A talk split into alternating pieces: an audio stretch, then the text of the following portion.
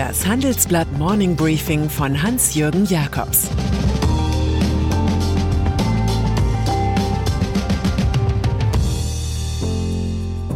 Guten Morgen allerseits. Heute ist Montag, der 21. September, und das sind heute unsere Themen. Das Vermächtnis von Ruth Bader Ginsburg. Was der Bund an Big Four zahlte.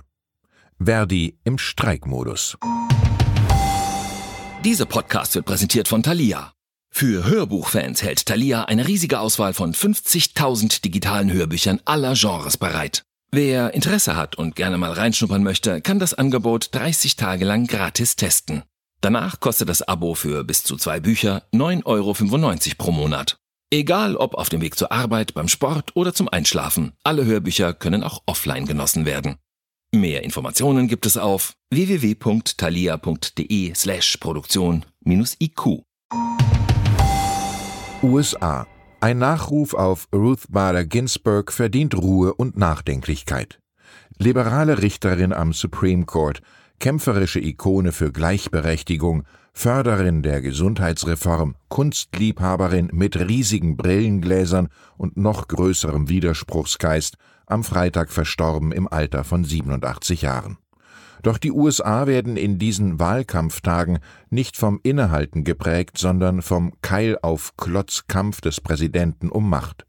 Donald Trump hat jedenfalls zügigst angekündigt, schon bald eine republikanisch gesinnte Frau nachzunominieren. Genannt sind die Bundesrichterinnen Amy Coney Barrett und Barbara Lagoa. Die Mehrheit der Konservativen am höchsten US-Gericht wäre dann sattelfest. Die Verstorbene hat der Mann aus dem Weißen Haus zwar kursorisch gewürdigt, den letzten Willen von Ginsburg aber ignoriert. Sie sagte vor ihrem Tod, mein sehnlichster Wunsch ist, dass ich nicht ersetzt werde, bevor ein neuer Präsident antritt. Donald Trump die Ginsburg-Frage wird die US-Politik in dieser Woche prägen. Der demokratische Präsidentschaftskandidat Joe Biden beschuldigt Trump des Amtsmissbrauchs und appelliert an einsichtige republikanische Mitglieder im Senat einer raschen Neubesetzung der Richterstelle zu widerstehen. Er spreche zu denen, so Biden, die tief im Inneren wissen, was gut für das Land und verfassungsgemäß ist. Damit dürfte er jedoch in Trumps Welt nicht durchdringen. Vielen ist der Klebstoff peinlich, mit dem sich der Regierungschef zur baldigen Ginsburg-Nachfolgerin einließ. Er sagte, ich liebe tatsächlich Frauen viel mehr als Männer, das muss ich schon sagen. Enthüllung. Eine Allianz internationaler Medien nutzte ein Datenleck des US-Finanzministeriums und macht nun aufgrund der FinCEN-Files großen Finanzinstituten wie JP Morgan, HSBC und Deutsche Bank heftige Vorwürfe. Sie seien in Geldwäscheaktionen zwischen 2000 und 2017 stärker als bekannt verwickelt. Es geht dabei zum Beispiel um Mirror Trades, bei denen nicht zuletzt die Deutsche Bank mitgemacht haben soll. Aktien wurden in Russland oder einem früheren Staat der Sowjetunion mit Rubel gekauft und am gleichen Tag in Dollar verkauft. Dabei spielte ein Investmentfonds eine Rolle, bei dem gleich etliche Ex-Mitarbeiter der Deutschen Bank Moskau wirbelten. Aus Unterlagen der Bank ergibt sich offenbar, dass eine Kultur des Wegsehens geherrscht habe und auch die interne Revision die Moskauer Malaise nicht aufdeckte. Chef der Revision war damals der heutige CEO Christian Sewing. Sein Arbeitgeber erklärt, Sewing habe die Prüfergebnisse nie gesehen. In dieser Sache sieht sich die Bank als Opfer von Kriminellen.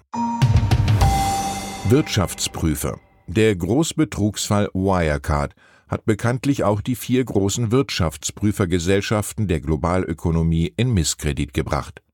Die Menschen fragen sich, warum sie wiederholt manipulierte Bilanzen nicht erkannten. Das ist ungefähr so rätselhaft wie die Tatsache, dass die Experten des Kraftfahrzeugbundesamts so verdammt hilflos gegen die Abgastricks der Autokonzerne waren. Inmitten des angekündigten Reformdrangs der Bundesregierung, die zum Beispiel Prüf- und Beratergeschäft stärker trennen will, platzen einige neue Erkenntnisse, die wir in unserer Titelstory ausbreiten.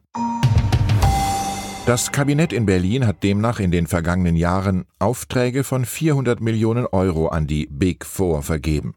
Spitzenreiter ist KPMG mit knapp 135 Millionen Euro, gefolgt von PwC mit 108 Millionen, Deloitte mit 98 Millionen und EY mit 57 Millionen.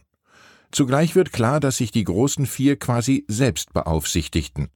80 Prozent der Mitarbeiter der Bilanzpolizei DPR waren früher bei einer der dominierenden Gesellschaften beschäftigt, bei der Wirtschaftsprüferaufsicht APAS sind es fast 60 Prozent. Das alles geht aus der Antwort des Bundeswirtschaftsministeriums auf eine Anfrage der Grünen hervor. Für solche Konstellationen hat sich mit Bezug auf die griechische Mythologie die Redewendung eingebürgert, hier müsse ein Augiasstall ausgemistet werden. Es darf allerdings bezweifelt werden, dass Olaf Scholz oder gar Peter Altmaier das gelingt, was Herakles einst bei den griechischen Königen glückte. Angela Merkel. Noch einmal Wirecard. Immer mysteriöser erscheint auch, warum sich Kanzlerin Angela Merkel im September 2019 bei ihrem Staatsbesuch in China so sehr für die opake Firma eingesetzt hatte. Nachdem Lobbyist Karl Theodor zu Guttenberg, ihr ehemaliger Minister, souffliert hatte, unterstützte Merkel tatsächlich den Plan des Finanzkonzerns aus Aschheim, einen chinesischen Zahlungsdienstleister zu übernehmen. Der deutsche Botschafter in Peking Clemens von Götze fiel aber als Pro-Wirecard-Kraft erstaunlicherweise aus. Sein Referent hatte gewarnt, dass mit Wirecard etwas faul sein könnte. Der Mann hatte einfach intensiv Zeitung gelesen. Diesen Luxus gönnte sich in der Bundesregierung wohl niemand in ausreichendem Maße. Aldi der Clan um Aldi-Erbin Babette Albrecht, Witwe des Mitgründersohns Berthold, sieht sich mit schweren Eingriffen des Staates konfrontiert.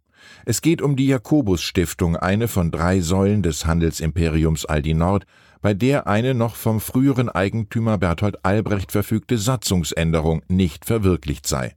Danach habe er gewollt, dass die zwei Familienmitglieder im Vorstand ihre Mehrheit verlieren. Die Stiftungsaufsicht der Landkreis Rendsburg-Eckernförde ordnete nach unseren Informationen genau diese Änderung jetzt an. Zu entscheiden ist auch eine Klage von Babettes Sohn Nikolai, der drei seiner Schwestern und den bisherigen Familienanwalt wegen Untreue angezeigt hat. Offenbar schüttete man sich ordentlich Dividende aus, ohne Nikolai Gebühren zu berücksichtigen. Da der Vorstand nicht satzungsgemäß bestellt war, erscheinen diese Zahlungen als sehr fragwürdig. Verdi Bedingt durch Covid-19 ist 2020 bis jetzt schon ein Jahr der Arbeitsniederlegung gewesen. Die Gewerkschaft Verdi setzt noch einen drauf und verkündet von Dienstag an Warnstreiks im öffentlichen Dienst.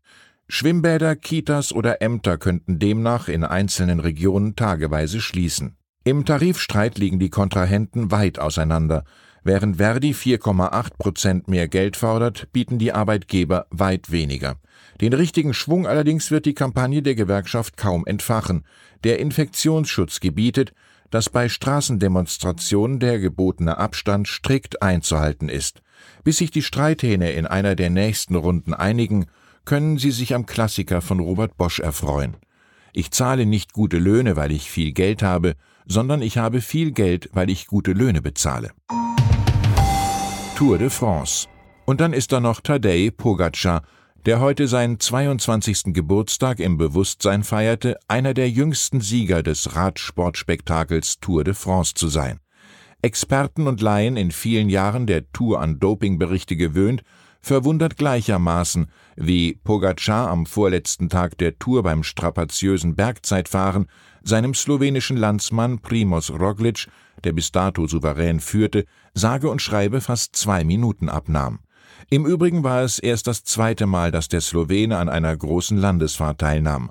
Über den ungewöhnlichen Antritt und die Ausdauer des Siegers freuten sich am Ende auch seine Sponsoren aus den Vereinigten Arabischen Emiraten. Ich wünsche Ihnen einen leistungsstarken Start in die Woche, natürlich ohne chemische Hilfsmittel. Es grüßt Sie herzlich Ihr Hans-Jürgen Jakobs.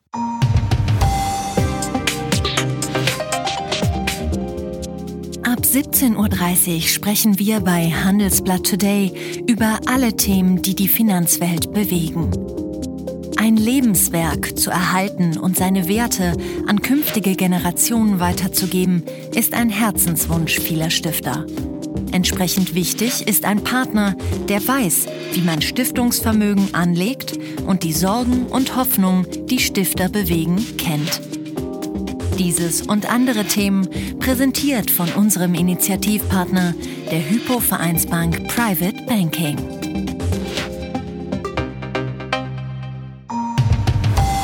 Sie hörten das Handelsblatt Morning Briefing von Hans-Jürgen Jakobs, gesprochen von Peter Hofmann.